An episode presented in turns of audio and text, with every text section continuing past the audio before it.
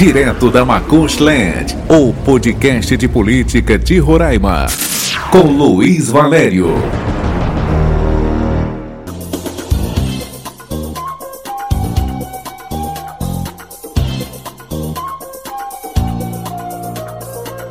Olá, meus amigos, tudo bem?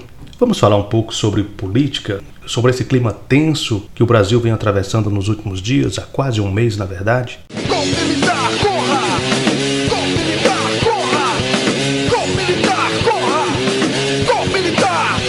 Eu confesso que já esperava uma reação adversa dos bolsonaristas com a derrota nas urnas no dia 30 de outubro, como já pronunciavam as pesquisas de intenção de voto durante a campanha no primeiro e no segundo turnos do pleito deste ano.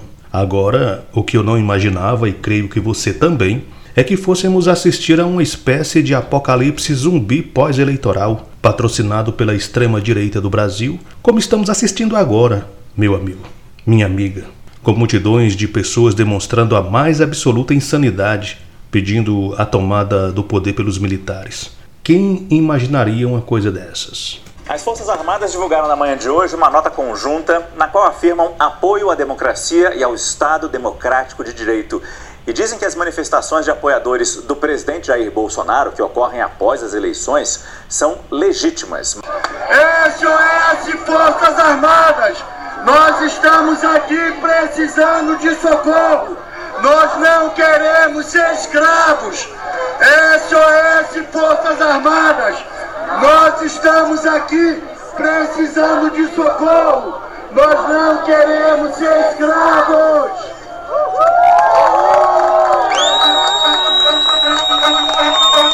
Essas pessoas, tais quais alienados, se esquecem de que só estão se manifestando da forma como estão, porque vivem exatamente numa democracia que tolera até mesmo esse tipo de conduta criminosa, pois afronta o texto constitucional.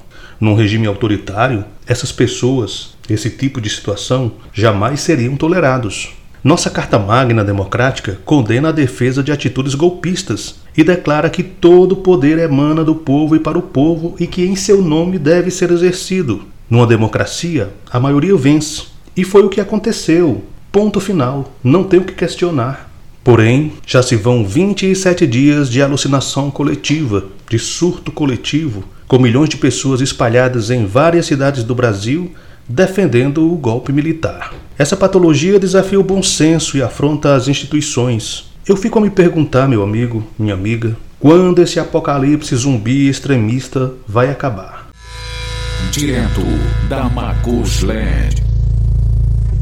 O presidente Jair Bolsonaro, por sua vez, escreve assim o seu nome na lata do lixo da história, como o pior presidente que o Brasil já teve. Se em 2018 ele pareceu para alguns uma saída possível para o Brasil, hoje tudo o que as pessoas de bom senso querem é que o Brasil se livre dele, o deixe para trás e retire de si o fedor do absolutismo que ele está deixando impregnado em parte da sociedade brasileira. Bolsonaro, porém, já havia deixado claro que daria trabalho para se resignar com a derrota, assim como para deixar o cargo de forma respeitosa, passando a faixa para o seu sucessor, Luiz Inácio Lula da Silva, como fazem os estadistas de respeito. É uma missão que eu tenho.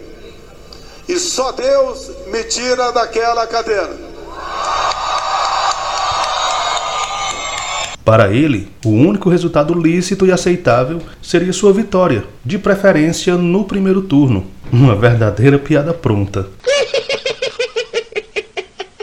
Ele só se esqueceu de combinar com a maioria dos brasileiros, que preferiu eleger Luiz Inácio Lula da Silva, o metalúrgico de São Bernardo, que depois de preso, denunciado, teve aí todos os processos, digamos, arquivados, desconsiderados pelo Supremo Tribunal Federal, o que lhe deu a condição de concorrer à presidência e de ser eleito. Porque eu me considero um cidadão que teve um processo de ressurreição na política brasileira, porque tentaram me enterrar vivo e eu estou aqui.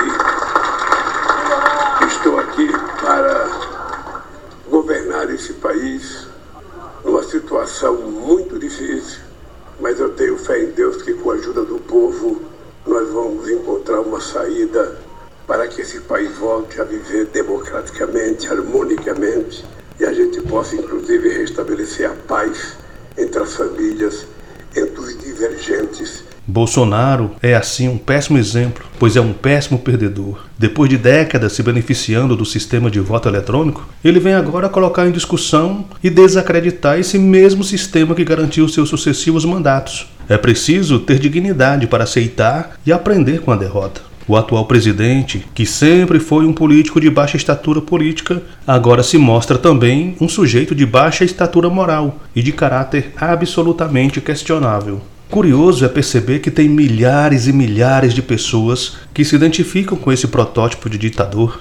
Enfim, são as rusgas escondidas nas entrelinhas da nossa ainda incipiente e jovem democracia. Porém, temos que aprender com o passado. E nossa memória dos anos em que os militares estiveram no poder é dolorosa demais para ser ignorada. Foi nesse dia, em 1964, que a democracia foi duramente golpeada pelos militares que instalaram uma ditadura de 21 anos no país. E por incrível que pareça, a justificativa era livrar os brasileiros de uma ditadura comunista. Atenção Brasil!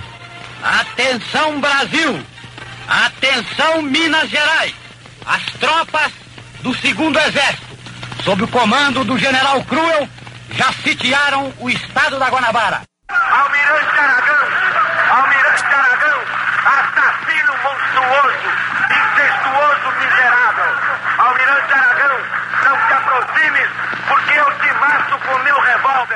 Militares no poder no Brasil? Nunca mais.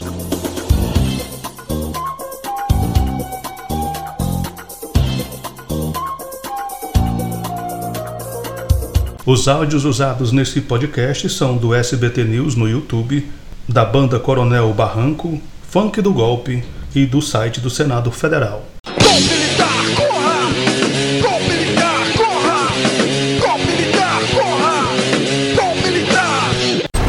Entre em contato pelo e-mail luiz.valério.silva.gmail.com ou pelo WhatsApp 991358757.